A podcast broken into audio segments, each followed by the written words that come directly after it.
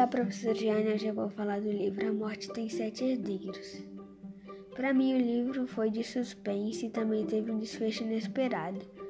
Eu achava que quem estava matando as pessoas era o Rogério Mataleitão, mas não era. Gostei muito do livro, mas achei um pouco confuso. E é só isso que eu tenho para falar no podcast.